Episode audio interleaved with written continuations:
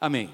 Quero continuar com você, tem muita coisa para compartilhar hoje. Não sei se eu vou conseguir compartilhar tudo, a gente vai passar rapidamente os slides. Quero falar sobre coisas básicas hoje. Hoje eu vou falar sobre as reuniões nas casas, a família espiritual que se congrega nas casas, as células, os grupos caseiros, grupos pequenos, algumas igrejas chamam de grupos familiares, enfim, os nomes não importam, o que importa é o princípio da palavra de Deus. O versículo tema do nosso ano somos família, Efésios capítulo 2, versículo 19, portanto, vocês já não são estrangeiros, nem forasteiros, mas concidadãos dos santos e membros da família de Deus. Diga assim: Eu sou membro da família de Deus. E você também. Diga para alguém do seu lado: Você também. Nós somos membros. A definição, nós trabalhamos essa definição, eu trabalhei, não é? A igreja, como família de Deus, é formada por um grupo de pessoas identificadas com a igreja local da cidade, eu ministrei sobre isso, que se reúnem no templo. Eu falei aqui, compartilhei sobre as nossas reuniões na Assembleia, esse mover de Deus que acontece aqui, quando nós nos reunimos, a presença de Deus, no templo e de casa em casa, com o propósito de edificar uns aos outros e de estender o reino de Deus na nossa cidade e no mundo em que nós vivemos. Hoje, então, eu vou falar, enfocar a igreja que se reúne de casa em casa. Atos capítulo 2, a pastora Mônica citou esse versículo também a semana passada, versículos 44, 46 e 47, todos os que creram, está falando sobre a igreja, ali do livro de Atos, todos os que creram estavam juntos e tinham tudo em comum. Diariamente perseveravam unânimes no templo, partiam pão de casa em casa e tomavam as suas refeições com alegria e singeleza de coração, louvando a Deus e contando com a simpatia de todo o povo. Eu queria manter esse versículo, que você olhasse para esses versículos aqui e conseguisse enxergar comigo algumas palavras ou frases que são muito importantes, que devem chamar a nossa atenção. Todos, todos, diga assim comigo, todos. Diga assim comigo, juntos. Tudo em comum. Repete comigo, todos. Juntos. Tudo em comum Vai olhando lá, você vai percebendo essas palavras ou frases. Né? Diga assim: unânimes no templo. Partiam pão de casa em casa. Com alegria. Com alegria. Quem está feliz dessa manhã? Diga amém. Quem está feliz por pertencer à família de Deus? Quem tem certeza comigo de que Deus está cuidando, da, enquanto você está aqui na casa de Deus adorando, louvando Ele, Ele está cuidando daquilo que você não pode cuidar, Ele está cuidando da tua casa, da tua família, dos teus negócios, amém? Com alegria, por isso nós somos um povo, nós somos o povo mais feliz da terra. O povo de Deus é o povo mais feliz da terra, com alegria, com singeleza ou sinceridade de coração. Diga assim, com alegria, com singeleza de coração contando com a simpatia do povo, né, da sociedade. Então, a gente poderia falar sobre cada uma dessas palavras aqui que mostram a vida da igreja, como essa igreja vivia em comunidade, como essa igreja valorizava a vida em comum, como a igreja valorizava estar juntos todos os dias, todos os dias, no tempo de casa em casa, eles davam um jeito de se encontrar, eles davam um jeito de estar juntos, para louvar, para cantar, para ouvir a palavra, não é para compartilhar. Era um rebanho compacto, um rebanho unido, era, havia uma unidade intensa. Tudo que eles faziam fomentava esse ambiente de ministrar uns aos outros, de compartilhar a vida uns com os outros, dentro da igreja e também fora, porque a Bíblia diz que dia após dia, olha o que diz lá, dia após dia, no final do versículo diz, eu não coloquei aqui, as pessoas iam sendo salvas. Então havia também uma ministração para fora dos limites da igreja. Tem outro versículo chave que eu quero passar para vocês aqui, Atos capítulo 5, verso 42, e todos os dias, no templo de casa em casa, não cessavam de ensinar e de pregar Jesus Cristo. Todos os dias, lá no templo, eu trouxe aqui para vocês alguns domingos atrás a foto do templo, mais ou menos o lugar onde eles provavelmente se reuniam no pátio daquele templo, né, o templo de Herodes, lá no pátio do templo. E também de casa em casa, todos os dias eles se reuniam.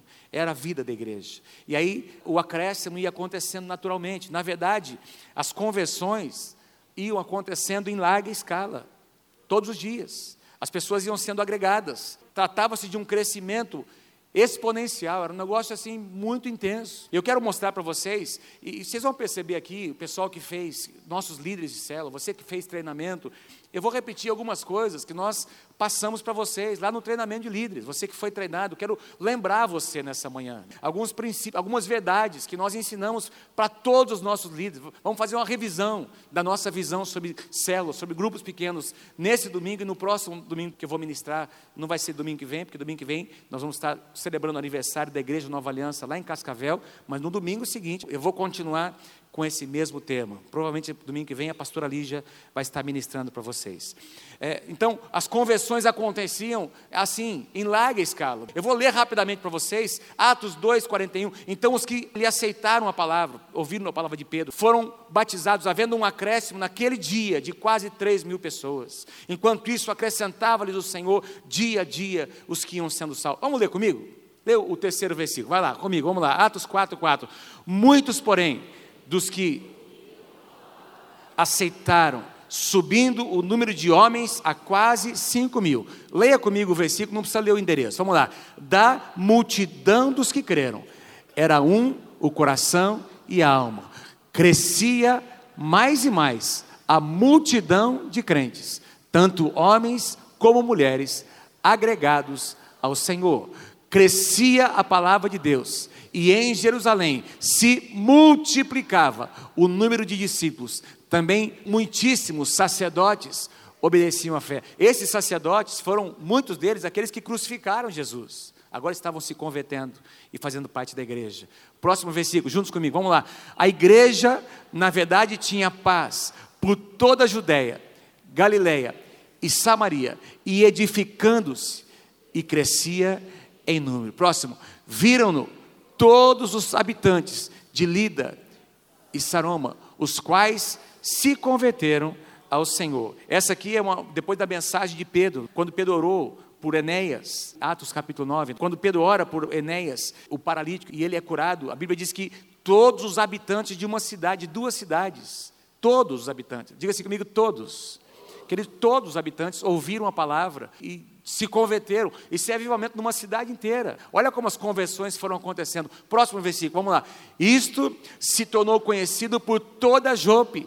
E muitos se converteram ao Senhor. Nós conhecemos onde fica Jope, lá em Israel, nós, quando nós visitamos essa cidade. Isso aqui aconteceu logo depois de Pedro orar por Docas. E Docas ressuscitar. Diz que toda aquela comunidade ouviu, se converteram ao Senhor. Vamos continuar. Atos capítulo 11, vamos lá. A mão do Senhor estava com eles e muitos, crendo, se converteram ao Senhor e muita gente se uniu ao Senhor. Próximo, em Icônio, Paulo e Barnabé entraram juntos na sinagoga judaica e falaram de tal modo que veio a crer grande multidão, tanto de judeus como gregos. Próximo, e tendo anunciado o evangelho naquela cidade e feito muitos discípulos, voltaram para Listra, Icônio e Antioquia. Próximo. Alguns deles foram persuadidos e unidos a Paulo e Silas, bem como numerosa multidão de gregos piedosos e muitas distintas mulheres. Atos 17, próximo. Pois receberam a palavra com toda avidez, examinando as Escrituras todos os dias, para ver se as coisas eram de fato assim. Com isso, muitos deles creram, mulheres gregas da alta posição e não poucos homens. Isso aconteceu em Bereia, Atos 19. Durou isto pelo espaço de dois anos, dando ensejo de que todos os habitantes da Ásia ouvissem a palavra do Senhor, tanto judeus quanto. Isso aqui já o ministério de Paulo indo aos judeus. São versículos que falam, que mostram de maneira explícita o crescimento o crescimento da igreja. Queridos, Deus quer que a igreja cresça. É vontade de Deus que muitas pessoas, muitos, nós lemos aqui muitos discípulos, milhares. A vontade de Deus é que todas as pessoas de Londrina experimentem o que eu e você experimentamos. Aliás, a Bíblia diz que o desejo de Deus é, é que todos cheguem ao pleno conhecimento. Nós sabemos que nem todos vão chegar, mas Jesus morreu por todos.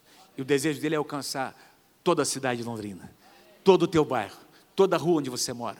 Amém, queridos? Quem pode dizer amém comigo? Isso aqui nós estamos falando de um acontecimento, algo que de um movimento que começou a acontecer no meio da igreja que ninguém conseguia parar. Os livros históricos dizem a cidade de Jerusalém, nessa época, tinha aproximadamente 20 mil habitantes, talvez um pouquinho mais de 20 mil habitantes. Quando aconteciam as festas, a festa de Páscoa, principalmente a Páscoa, que era a principal das festas, Pentecoste e Tabernáculo, muita gente vinha de fora, e assim, dezenas de milhares de pessoas enchiam a cidade de Jerusalém. Mas em termos de habitantes, uh, historicamente disse que era em torno de 20 a 25 mil habitantes. A previsão, historicamente eu li em alguns livros, é que havia aproximadamente 200 casas, 200 casas onde esses grupos se reuniam e cerca de 10 mil pessoas, metade da cidade foi alcançada antes da perseguição. Metade da cidade. Já pensou um negócio desse acontecendo na cidade de Londrina? Quantos habitantes nós temos em Londrina? 600 mil? 500 mil? Já pensou? 250 mil pessoas se convertendo casas se abrindo para o Evangelho, dezenas, centenas, milhares de casas.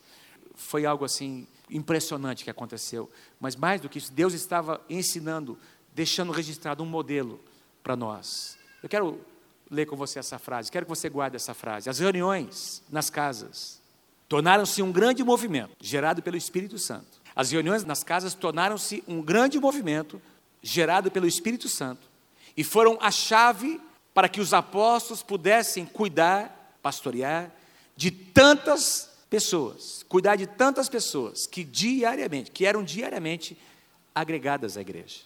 Eu não estou falando sobre pessoas que vinham para visitar a igreja. Eu não estou falando sobre pessoas que vinham para buscar sinais e maravilhas. Não estou falando sobre pessoas que vinham para buscar uma bênção, para serem alimentadas, para serem cuidadas no ponto de vista de uma necessidade natural, apesar de que havia muito cuidado também, diz que eles repartiam, eles vendiam as suas propriedades para abençoar uns aos outros, havia muito cuidado, havia muita assistência social, mas essas, nós estamos falando aqui discípulos, pessoas que eram agregadas, pessoas que tinham um compromisso com a igreja, diga assim comigo, compromisso, e esse compromisso aqui, que eles tinham naquela época, eu tenho que dizer para nós, para vocês, quero, preciso lembrar, tanto a mim quanto a vocês, que era um compromisso que exigia muito mais do que exige hoje de nós. Era um compromisso, tinha uma série de implicações, zombarias, agressões físicas, perseguição e até morte, risco de vida, morte. Cristãos morreram. Eu vou relatar para vocês o preço que era pago. Então, quando uma pessoa levantava a bandeira para dizer eu sou crente, eu sou, aliás, eles, a Bíblia diz que lá em Antioquia, eu não me lembro agora qual é o capítulo de Atos, diz que foi a, a primeira vez onde eles foram chamados de cristãos, de tão parecidos que eles eram com Cristo, eles foram chamados de cristãos. O cristianismo não é uma religião, o cristianismo é um movimento, o cristianismo é algo gerado por Deus, o cristianismo é um estilo de vida. Amém, gente? Cristianismo é muito mais do que uma religião, é um estilo de vida, é, tem a ver com valores, tem a ver com a essência do Evangelho. E eles foram chamados de cristãos porque eram muito parecidos com Jesus, estavam dispostos a dar sua própria vida por amor ao Evangelho. A gente vai observar que logo após a morte de Estevão, logo após a morte de Estevão, nós observamos que começou uma acirrada perseguição. Eu não coloquei aqui o versículo, mas diz em Atos capítulo 8, que logo após que Saulo consentia com a morte, Estevão foi apedrejado, Estevão era um dos diáconos, um homem que movia no poder de Deus, e ele, a Bíblia diz que ele foi, enquanto estava sendo apedrejado, por nada, por ser um homem de Deus, por professar a sua fé, a Bíblia diz que ele olhou para os céus e viu entre as nuvens o Filho do Homem, Jesus, se levantando do trono para recebê-lo na glória. Você já pensou um negócio desse? A Bíblia diz que Jesus está sentado à destra de Deus, Romanos capítulo 8, intercedendo por mim e por você. Amém? Hoje alguém já intercedeu por você, Jesus intercedeu por você. As misericórdias do Senhor, como o pastor Trajanas que disse, já se renovaram. Se renovaram nessa manhã. Jesus intercedeu por mim e por você. Jesus está sentado à destra de Deus. Mas a Bíblia diz que para receber um homem de Deus como Estevão, ele ficou de pé. Ficou de pé. Uau, ficou de pé para receber. E a Bíblia diz que logo depois da morte de Estevão, começou uma grande perseguição. E diz lá, se você quiser conferir depois na sua Bíblia, em Atos capítulo 8, versículo 1, que todos, exceto os apóstolos, foram dispersos. Diga assim comigo, todos. Então, eu estou falando dessa igreja que já havia crescido aos milhares. São milhares de pessoas, a perseguição começa, e essas milhares de pessoas agora são dispersas. Diz lá que foram dispersas para as regiões da Judéia e da Samaria. Judéia e Samaria. Então, para lugares distantes de onde eles estavam. Eles perderam tudo, perderam suas propriedades. Eles perderam suas casas, suas posses, foram dispersos. Essa primeira perseguição aconteceu ainda os próprios judeus, o sistema religioso da época estava perseguindo a igreja. Ainda era uma perseguição vinda do sistema religioso. Mas eu vou chegar lá, porque depois o Império Romano também começa a perseguir a igreja. Deixa eu mostrar só algo a vocês. Mas quando a igreja é dispersa, eles saem, eles já tinham uma marca no seu coração, porque eles haviam aprendido o que é ser igreja. Quando eles saem, eles levam um valor, eles levam um princípio no seu coração. Quando eles saem, eles levam uma prática no seu coração. Ninguém mais conseguiria, amado, ninguém vai conseguir segurar a igreja do Senhor Jesus. Não tem como segurar a igreja. Quanto mais perseguição vier, quanto mais o diabo der contra, quanto mais entre aspas, perdas acontecerem e vão acontecer nessa vida, mais a igreja do Senhor vai crescer, mais vai se tornar poderosa, mais o número de discípulos vão se multiplicar, porque ninguém, ninguém vai apagar a chama da igreja. A Bíblia diz que eles, por causa da perseguição, na verdade, o diabo perseguiu a igreja, mas Deus usou essa perseguição para o bem da própria igreja. Deus usou algo que era negativo, Deus usou algo que talvez seria algo ruim, uma maldição, Deus transformou numa bênção. E se quem sabe o diabo soubesse disso, ele nem teria perseguido a igreja. O diabo é, é, bobo mesmo. Ele pensa que ganha. Ele pensa, ele pensou, ele caçoou de Jesus na cruz do Calvário. Aí você não é o rei dos judeus? Por que você não, não se liberta você mesmo? Mas ele não sabia, porque ele não é onisciente, que aquele ato era, estava naquele ato, na morte de Jesus, no seu sangue derramado. A porta estava se abrindo, o véu estava se rasgando, para que todas as pessoas em todos os lugares da terra pudessem adentrar a presença de Deus. Ele perdeu. Fala comigo, diabo perdeu. Fala, diabo, você sempre vai perder. E vai perder de goleada. Amém? Satanás, Cristo te venceu lá na cruz do Calvário. Eu disse isso aqui numa das mensagens que eu preguei o ano passado. Cada vez que um drogado é liberto, cada vez que um drogado é liberto de um vício, de um vício que seria humanamente impossível, não teria condições. Cada vez que uma pessoa, e nós temos muitos aqui que foram libertos, essa libertação, essa cura, é uma declaração para Satanás: Satanás, Cristo te venceu lá na cruz do Calvário. Cada vez que um casamento é restaurado, essa restauração é uma declaração: Satanás, Cristo te venceu lá na cruz do Calvário. Cada vez que um enfermo é curado, cada vez que uma alma é salva, Cada vez que alguém vem e se converte ao Senhor Jesus, essa conversão, queridos, essa declaração em fé, essa invocação do nome do Senhor, é uma declaração no focinho de Satanás. Você perdeu na cruz do Calvário. Mas você não tem medo de dizer isso, pastor? Eu não tenho medo, não, porque ele está derrotado em nome de Jesus ele foi vencido. A Bíblia diz que esses cristãos perseguidos saíram e levaram esse modelo. Então nós vamos encontrar aqui, em outras passagens bíblicas, logo no meio da perseguição, a igreja na casa de Fulano, a igreja na casa de Lídia, na casa de Áquila e Priscila, na casa de Filemão. Muitas, queridos, as igrejas que eram plantadas nasciam a partir das casas, não era a partir de grandes templos suntuosos, nasciam nas casas. Quem que segura um movimento desse? Ninguém segura. Hoje lá na China são milhares e milhares de células. Quanto mais perseguição vem, mais a igreja se multiplica na clandestinidade. Bendita clandestinidade. Quanto mais pancada a igreja leva, mais discípulos nascem. Com o tempo, porém, a igreja foi perdendo os seus valores essenciais. Eu quero aqui fazer uma leitura do que foi acontecendo historicamente. Talvez é, vou omitir alguns fatos históricos, eu não vou ter as datas aqui, mas eu quero ir mencionando a vocês o que foi acontecendo no sentido mais geral com a igreja e como Deus restaurou, está restaurando essas verdades bíblicas. Nos primeiros anos do cristianismo, nos primeiros anos da igreja, o cristianismo era visto como uma seita pelo Império Romano. Por isso que os romanos não perseguiram a igreja no começo. Quando a igreja foi fundada, os romanos eles queriam mais é ter uma proximidade ou política eles queriam agradar, eles queriam ter uma relação com os judeus, com os religiosos judeus, para que politicamente pudessem ter o domínio daquelas terras, daquele território. Então eles iam mantendo, porque eles, os romanos julgavam o cristianismo nada mais era do que uma seita dos judeus. A primeira perseguição ao cristianismo, aos cristãos, veio de quem? Veio dos próprios judeus religiosos. Mas o Império Romano, ele foi levando. Agora, depois de um determinado tempo, quando a igreja já havia crescido, já no meio dessa dispersão, surgiu o que é conhecido, o que é chamado de o culto ao imperador. Os imperadores romanos começaram a impor a declarar que eles eram divindades que tinham que ser adoradas, que tinham que ser veneradas. Os imperadores mortos tinham que ser venerados e os vivos tinham que ser reconhecidos como deuses. E aí a igreja se levantou para dizer: não, nós não vamos nos curvar, porque só existe um Deus no céu e na terra. Nós não vamos nos curvar perante o imperador. Aí isso incitou uma reação de Roma contra a igreja. Então começa a perseguição no ano 64 depois de Cristo, na época do imperador Nero, que foi um homem promíscuo, um homem terrível.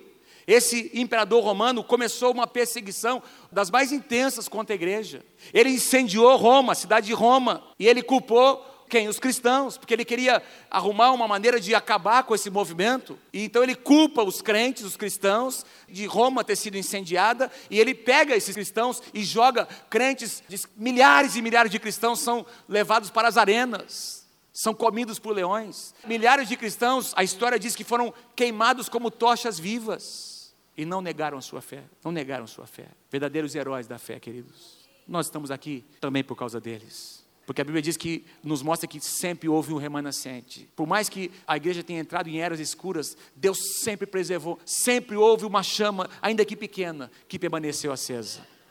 Foi nessa época foi exatamente nessa época que Pedro foi morto, crucificado. A história diz que Pedro pediu para não ser crucificado como Jesus, porque ele não era digno de morrer como seu mestre. Então ele foi morto, crucificado de cabeça para baixo.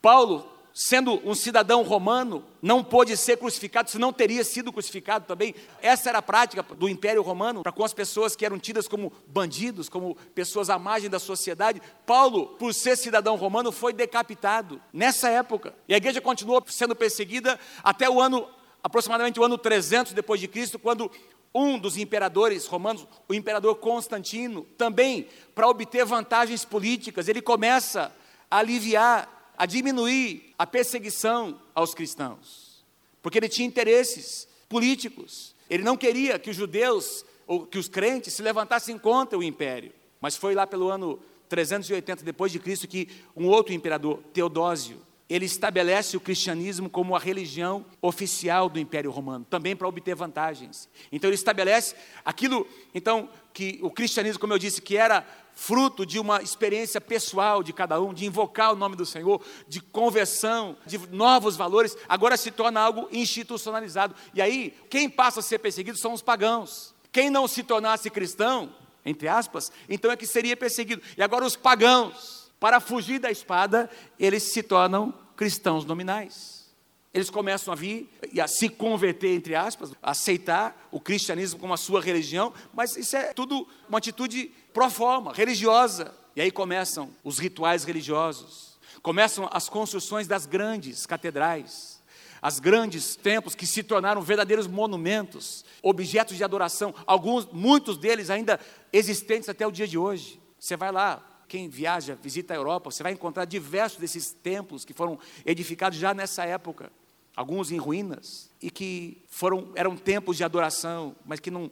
Adoração de quem? Adoração de quem? De santos, de imagens. As imagens começaram a ser feitas, não é? rituais religiosos impostos. Então as pessoas agora se convertiam a um sistema religioso. E foi por causa disso que os templos ganharam então notoriedade. E as reuniões nas casas, nessa época, já praticamente a história diz que não havia mais a igreja nas casas, as reuniões nas casas. Por quê? Porque agora, para que o Estado pudesse controlar, as pessoas tinham que vir para o templo. Os sacerdotes eram sacerdotes profissionais, havia uma ligação com o Estado.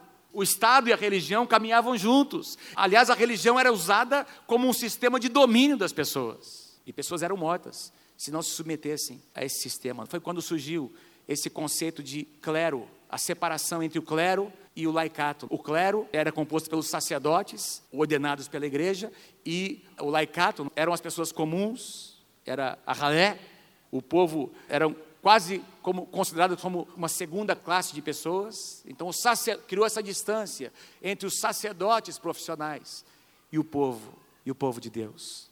Que tipo de atitude gerou nas pessoas? Mais ou menos essa que eu vou dizer para vocês aqui. Pessoas comuns, chamados os leigos, eles se dirigiam a um prédio sagrado. Diga assim comigo, prédio sagrado.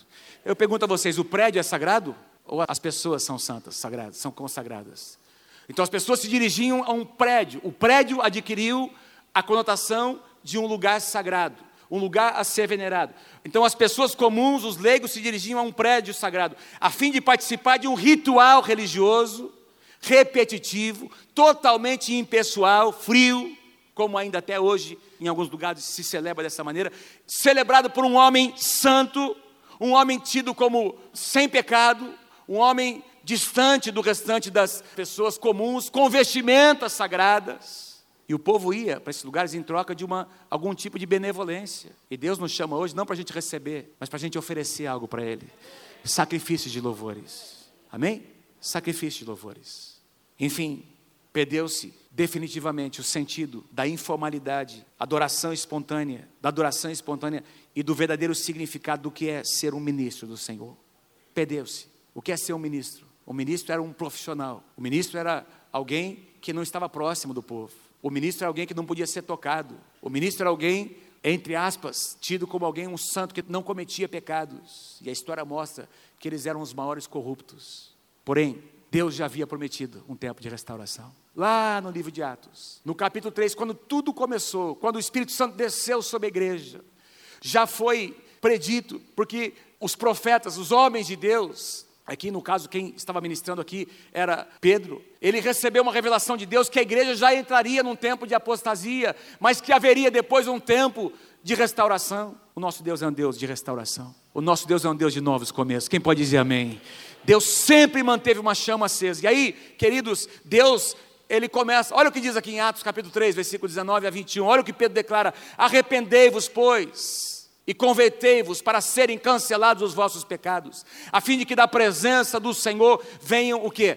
Tempos de refrigério, e que envie Ele o Cristo, que já vos foi designado, Jesus, o qual é necessário que o céu receba, tem uma tradução que diz que o céu retenha, é necessário que está falando aqui da segunda vinda. É necessário que Jesus seja retido dos céus até o quê? Até aos tempos da restauração de todas as coisas. Ou seja, Jesus não vem, Jesus não volta para a sua igreja, Jesus não vem encontrar de novo a sua noiva antes que verdades da Bíblia sejam, da palavra sejam restauradas, até o tempo, os tempos de restauração de todas as coisas, de que Deus falou por boca dos seus santos profetas na antiguidade. Restaurar aqui ou restauração significa aqui restituição, significa resgatar o que foi pedido, estabelecer de volta da forma original. Então, nós, ao longo da história, um século e meio, dois séculos atrás, nós podemos ver como Deus foi restaurando, por exemplo, a verdade sobre a salvação pela fé, na graça de Deus, o batismo das águas por imersão, pessoas que crentes, quem crer e for batizado será salvo. A restauração de verdades como batismo nas águas, batismo no Espírito Santo e o fluir dos dons na igreja, a restauração dos cinco ministérios, os sinais e maravilhas, a restauração de verdades como a cura e a libertação no meio da igreja hoje. Começou um movimento no século passado de igrejas, como a nossa igreja que nasceu debaixo de um movimento de cura e libertação. Essa igreja é fruto de um movimento que nasceu, amados, no mundo todo, sob libertação e cura. Verdades que foram sendo restauradas por Deus, uh, sinais e maravilhas, cura, libertação, adoração em espírito e em verdade, diversas verdades que foram restauradas e nós estamos vivendo agora, nesses últimos anos, nas últimas duas, três décadas, a restauração de uma verdade que está sendo diversos livros escritos como sendo a segunda reforma. O mundo inteiro, igrejas em todo o mundo. Esse movimento de células, de grupos pequenos, é um movimento de restauração de uma verdade ao redor de todo mundo, queridos. Não é uma estratégia, não é um modelo que. Ah, amém. Pode aplaudir porque é verdade, é verdade. Dentre muitas verdades, por isso que não é uma questão de opinião pessoal. Ah, eu gosto, eu não gosto. Ah, eu acho que é, não é. Ah, eu acho que eu devia ir, não devia ir. Olha, a questão de ir ou não para uma célula, para um grupo pequeno, é uma escolha de cada um. O que nós estamos falando aqui é sobre uma verdade bíblica. O princípio de se reunir nas casas é um princípio bíblico que Deus está restaurando em todo mundo, querido. Por quê? Porque Deus está preparando a igreja para a grande colheita de almas. E assim como aconteceu nos dias da igreja primitiva, em que não haveria outra forma dessas pessoas serem pastoreadas, cuidadas, não haveria outra forma dessas pessoas serem discipuladas, treinadas, de terem as suas vidas, casamentos restaurados. Não tinha como, por quê? Porque a perseguição venha, não tinha prédios para reunir, queridos. Não tinha um espaço como esse, lindo, maravilhoso. Não tinha. Eles tinham que se reunir nas casas, era a única opção que eles tinham. Eu ouso dizer a vocês que Deus estava mostrando um modelo, porque a igreja dos últimos dias, a mais perseguição vai vir sobre a igreja. É verdade, a Bíblia fala sobre isso, nós precisamos estar preparados. E a igreja, a verdadeira igreja se reúne, a Bíblia diz: onde estiverem dois ou três reunidos em meu nome, eu estou no meio deles. A igreja existe onde existem duas ou três pessoas. Não é uma questão de, ah, eu gosto, eu não gosto. Talvez tem numa plateia como é, num grupo como esse, tem aqui muitas experiências. Pessoas diferentes têm experiências, têm expectativas diferentes. E talvez alguns aqui tiveram algumas experiências um pouco negativas. Sei lá o que aconteceu. Mas o que eu estou dizendo a você, que não é porque você teve uma experiência negativa, que essa não é uma verdade da palavra. Algo precisa acontecer no teu coração e no meu coração para que nós aceitemos uma verdade que é bíblica. Não é o modelo do pastor show da Coreia, ah, do outro pastor lá G12, ah, G5, G não sei o quê. Não, tem, não é G10, é jejum e oração e obedecer a palavra de Deus. Amém? Amém? Obedecer a palavra. Amém. Na essência, ao restaurar o princípio dos grupos pequenos ou das células, Deus também restaurou duas verdades que haviam se perdido. A primeira, não há mediadores entre Deus e os homens, a não ser Jesus Cristo.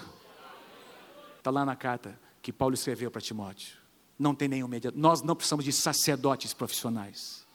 Olha, se amanhã ou depois nós não estivermos aqui, os pastores, acontecer alguma coisa, você tem acesso à presença de Deus. Você não depende de nós, dos líderes, para ter acesso à presença de Deus.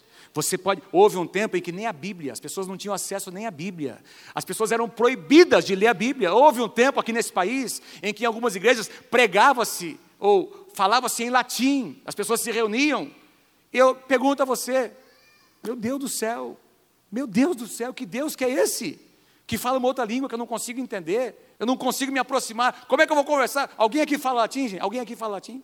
Que bom se você falasse, seria uma bênção. Mas houve um tempo que as pessoas não tinham acesso nem à Bíblia. Hoje você pode ler a palavra, hoje você pode ajoelhar aqui, você pode ter um encontro com Deus aqui, aqui no banheiro da sua casa, no carro, indo para o teu trabalho, para o teu serviço, lá para o supermercado. Você pode ter uma visitação do Espírito Santo, falar em línguas, ser cheio do Espírito Santo, ali, agora mesmo, neste lugar onde você está. Por quê? Porque o véu foi rasgado, não existem mais mediadores. Você pode entrar na presença de Deus. E a segunda verdade, a segunda verdade é que todos Todos são ministros diante do Senhor, todos. Sabe o que significa isso? Não tem nenhuma diferença entre eu e você. Eu não sou melhor do que você porque eu sou pastor.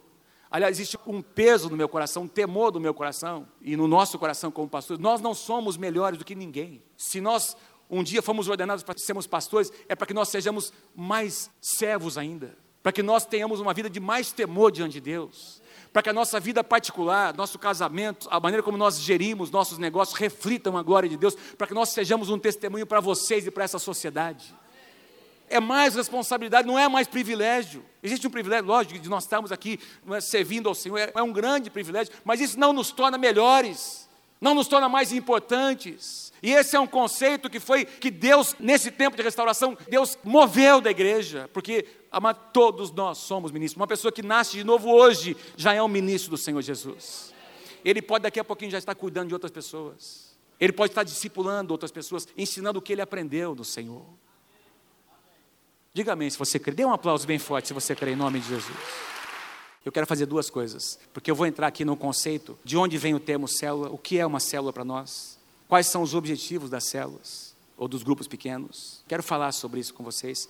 O que é ser uma igreja baseada em células? A nossa missão como igreja na cidade de Londrina, nesse país, neste mundo. Tudo isso eu quero compartilhar com vocês. Mas eu quero fazer algo nessa manhã. Quero honrar aqui. Quero pedir que todas as pessoas que têm uma célula na sua casa, aqui nessa igreja, Nova Aliança, você tem um grupo na sua casa, um grupo caseiro, uma célula, fique em pé, por favor, fique em pé. Você que tem você que é um anfitrião, melhor dizendo, você que é um anfitrião, tem uma célula na sua casa. Fique em pé, fique em pé. Uau, fique em pé, isso. E nós também vamos ficar em pé, porque quinta-feira começa uma célula na nossa casa. Nós vamos começar uma célula em casa. Eu queria pedir para vocês permanecerem em pé. A palavra de Deus diz, em 2 Samuel capítulo 6, versículo 11, que a arca do Senhor ficou Sempre que eu penso nos anfitriões, eu penso nesse versículo, nessa passagem bíblica, quando Davi estava trazendo a arca, ele queria trazer a arca da aliança para Jerusalém, houve uma intercorrência. O rei Saul nem se preocupou em trazer a arca durante todo o seu reinado, mas Davi, o primeiro ato dele como rei foi trazer a arca da aliança. A arca representava a presença de Deus. E a Bíblia diz que nesse trajeto a arca ficou por três meses. Ficou por três meses na casa de um homem chamado Obed-Edom. E olha o que a Bíblia diz: a arca do Senhor ficou na casa dele, de Obed-Edom, por três meses. Diga assim comigo: três meses. E o Senhor o abençoou, e a toda a sua família. O Senhor o abençoou, e a toda a sua casa. Eu quero dizer para vocês, anfitriões, aqui representando nossa equipe pastoral, pastora diária, presbitério, que nós somos muito gratos a cada um de vocês. Porque a gente sabe o preço que vocês têm pago, muitas vezes. Aberto mão de, do conforto pessoal. Eu lembro quando nós tínhamos grupo familiar em nossa casa lá em Curitiba por alguns anos. Cada reunião era um, exercício, tinha que trazer o sofá lá de cima, era um sobradinho que a gente morava. Vinha descendo com o nosso sofazinho, batendo na parede, arrumava a cadeira aqui e ali, trazia. E depois terminava a hora, o combinado é que seriam reuniões de uma hora e meia, uma hora e quarenta e cinco. Era duas horas, duas horas e meia, ninguém ia embora. Acontece isso lá de vez em quando na sua casa, não é? Aqueles sofás, mais de um, aquele sofá novinho que a gente comprou aquela vez, aquelas cadeiras lindas que a gente comprou, elas adquiriram algumas marcas eternas durante o período da célula. E eu sei que vocês têm pago um preço. E antes da gente orar, eu quero pedir para toda a igreja, para a gente dar um aplauso bem forte, para todos esses irmãos e irmãs, bem forte. Obrigado, muito obrigado, obrigado, obrigado, gente. Obrigado, irmão Milton, obrigado, Marcelo Sandra, obrigado, Ormísio, Elise, não vou lembrar o nome de todo mundo. Obrigado, obrigado, gente, obrigado, de coração, muito obrigado.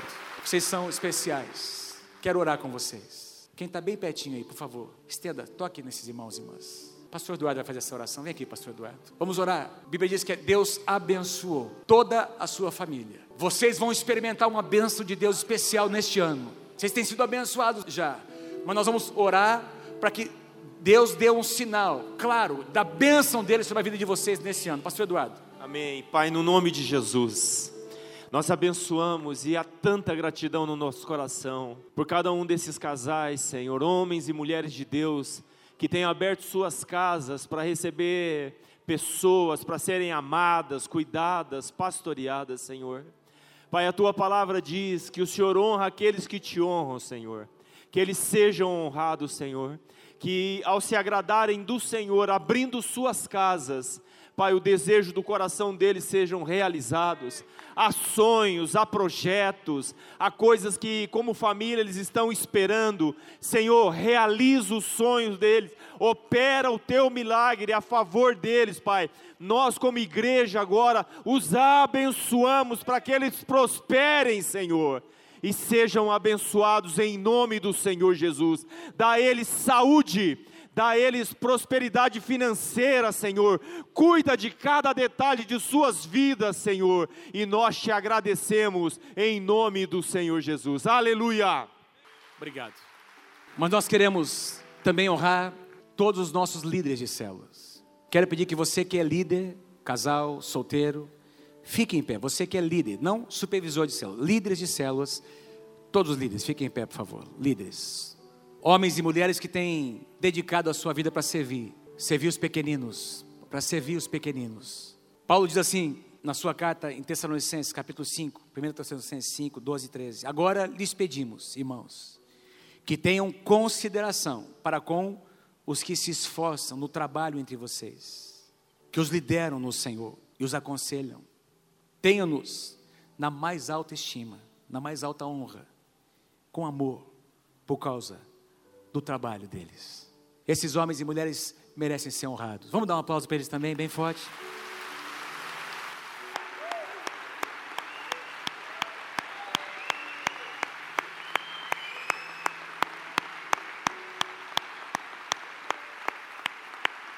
Amém.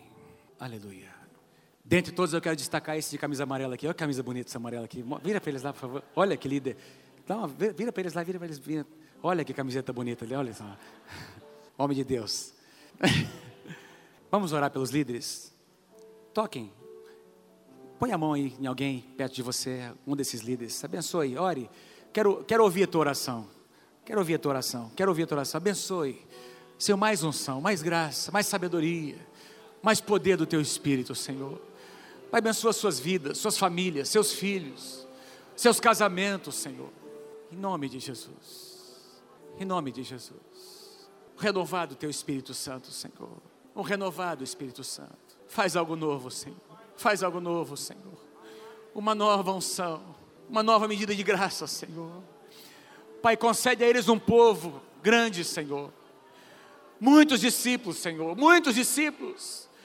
De tal maneira que eles nem deem conta, Senhor, vão ter que multiplicar as células. Eles vão ter que levantar outros líderes, Senhor, outros discípulos que virão depois deles, Senhor. Pai, em nome de Jesus. Renova a tua graça, Senhor, tua unção. Obrigado, Senhor. Muito obrigado, Pai. Mais um aplauso bem forte. Mais um aplauso.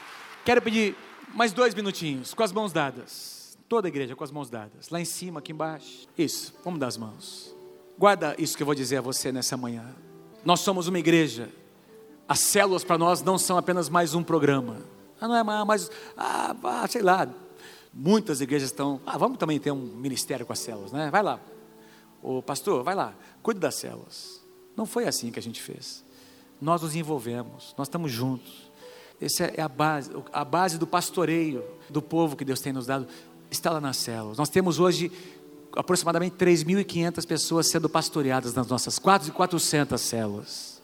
Mas eu sei que tem muita gente aqui. Nós fizemos uma pesquisa, aquela pesquisa que nós fizemos nos deu um parâmetro, que nós temos como membros na igreja mais de 4 mil pessoas. Foi a pesquisa que deu, números importante. Não estou dizendo isso para glorificar o nosso nome, é a pesquisa que definiu isso. E está crescendo, nós temos gente chegando na integração aí, participando conosco. Mas sabe o que isso significa? Que tem muita gente que não participa das células. Muita gente. Vocês são membros, são filhos dessa casa, fazem parte dessa família. Alguma coisa aconteceu no meio do caminho. Mas eu estou aqui para dizer a você nessa manhã que Deus quer fazer queimar de novo essa chama no seu coração. Aliás, estou olhando aqui para quase 1.500 ministros do Senhor. Cada um de vocês pode ser líder de uma célula, cada um de vocês. Você já imaginou todo esse povo, cada um aqui, cada casa aqui, se tornando uma igreja, uma célula? Você já pensou o impacto disso numa cidade como Londrina? Cada um aqui alcançando mais 10 pessoas na sua própria célula. Gente, essa é uma verdade que Deus tem restaurado. Ah, mas eu não quero. Não, ninguém vai ser. Ninguém está aqui para obrigar. Não estamos aqui para dizer, se você não for, você não vai mais ser membro. Não é nada disso. Nós estamos aqui para dizer para você que essa é uma verdade que Deus tem restaurado na igreja. Faz parte da restauração de verdades, como a verdade do novo nascimento, do batismo das águas, do batismo no Espírito Santo e de tantas outras que eu mencionei aqui e outras que eu não mencionei. Queria que a gente orasse como igreja, que esse fogo possa tomar conta do nosso coração. Nós queremos valorizar o que Deus valoriza. Nós precisamos valorizar o que Deus valoriza. Porque se nós não fizermos isso, alguma coisa está errada. Se Deus valorizar o que nós não damos valor, alguma coisa está errada, não em Deus, está errada aqui no nosso coração. Que Deus faça essa chama queimar no nosso coração. Vamos orar juntos? Ore, ore com quem está à sua direita e à sua esquerda. Ore, ore pelo fogo de Deus, pela chama de Deus se acendendo no meio da igreja. Em nome de Jesus.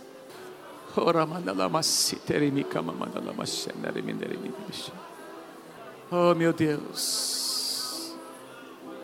Oh meu Deus. Meu Deus, meu Deus, meu Deus. Senhor, nós dizemos nessa manhã a Ti, como igreja, como uma família, nós não queremos ser um ajuntamento de pessoas. Nós também não somos um clube social, Senhor. Muito menos consumidores que vêm para apenas espiritualmente falando engordar, receber, se alimentar e não fazer nada com isso, Senhor. Nós queremos ser uma comunidade de discípulos, discípulos de Jesus Cristo. Nós não estamos falando de um sistema humano, nós não estamos falando de um modelo, nós estamos falando de um princípio espiritual, que foi a base da tua igreja, Senhor. Da igreja a qual nós, que é o espelho, que é a igreja que nós queremos ser igual, Senhor. É o nosso modelo de igreja. É o nosso modelo, o nosso modelo de, é o que nós estamos buscando em termos de mover de Deus, Senhor, de ver os sinais e as maravilhas acontecendo, Senhor. É o modelo, é o nosso modelo, essa igreja de Atos, Senhor. E essa verdade tão importante tem sido restaurada nesses últimos anos. Obrigado porque nós fazemos parte desse movimento, Senhor, ao redor do mundo, Senhor. Nós queremos valorizar o que tu valorizas, Senhor. Pai, eu oro por cada pessoa aqui presente, Senhor. Já oramos pelas células existentes, e eu oro agora por todas as pessoas que estão aqui, que são membros dessa casa, mas não estão congregando, não estão participando de uma célula. Eu oro por aqueles que um dia foram líderes, Senhor. Eu oro por aqueles que um dia lideraram, que foram ministros, que cuidaram de vidas, discipularam outras pessoas. E alguma coisa aconteceu no meio do caminho, uma decepção, uma situação com alguém, com uma ovelha, com um líder, com um supervisor, um mal entendido, Senhor. Quem sabe até o desânimo. A tua palavra diz que aqueles que estão com as suas mãos descaídas e com os seus joelhos trôpegos, que eles sejam aprumados, que eles sejam levantados, que eles sejam colocados eretos, Senhor. Nós, nessa manhã, nós ministramos a todos aqueles que estão desanimados, aqueles que estão cansados. A tua palavra diz, lá em Isaías capítulo 40, Senhor, que tu renovas as forças, aquele que não tem nenhum vigor. Senhor, a tua palavra diz que tu nos fazes andar, Pai, voar com asas como de águias, Senhor que nós iremos correr e não vamos nos cansar, que vamos caminhar e não vamos nos fatigar, Senhor. É o que a tua palavra diz, eu ministro, Senhor, aqueles que estão cansados, desanimados, Pai, aqueles em cujo coração entrou o sono da tristeza, sejam despertados por Ti, Senhor, sejam acordados por Ti, Senhor, Pai, que Satanás seja envergonhado na vida deles, Senhor. Nós cremos que neste ano muitos líderes, muitos ex-líderes vão voltar a liderar células, vão voltar a fazer parte das fileiras de líderes, de ministros, Senhor, de homens e mulheres de Deus, dessa casa, Senhor, Pai, que fazem parte de um grande exército que tu estás levantando neste lugar. Faz isso, Senhor. Faz isso, Senhor. Faz isso, Pai, em nome de Jesus. Acende a chama, Senhor. Reacende a chama, Senhor. Em nome do Senhor Jesus. Em nome do Senhor Jesus. Recebe a honra e a glória, Pai. Amém. Amém, amém, amém. Amém. Aleluia. Fala para alguém, o fogo de Deus vai tomar o seu coração. Fala você, é um ministro do Senhor Jesus. Você é um ministro. Você é uma ministra. Vai na bênção e na paz. Nós estamos encerrando com essa canção. Que Deus te abençoe nesse dia. Em nome do Senhor Jesus.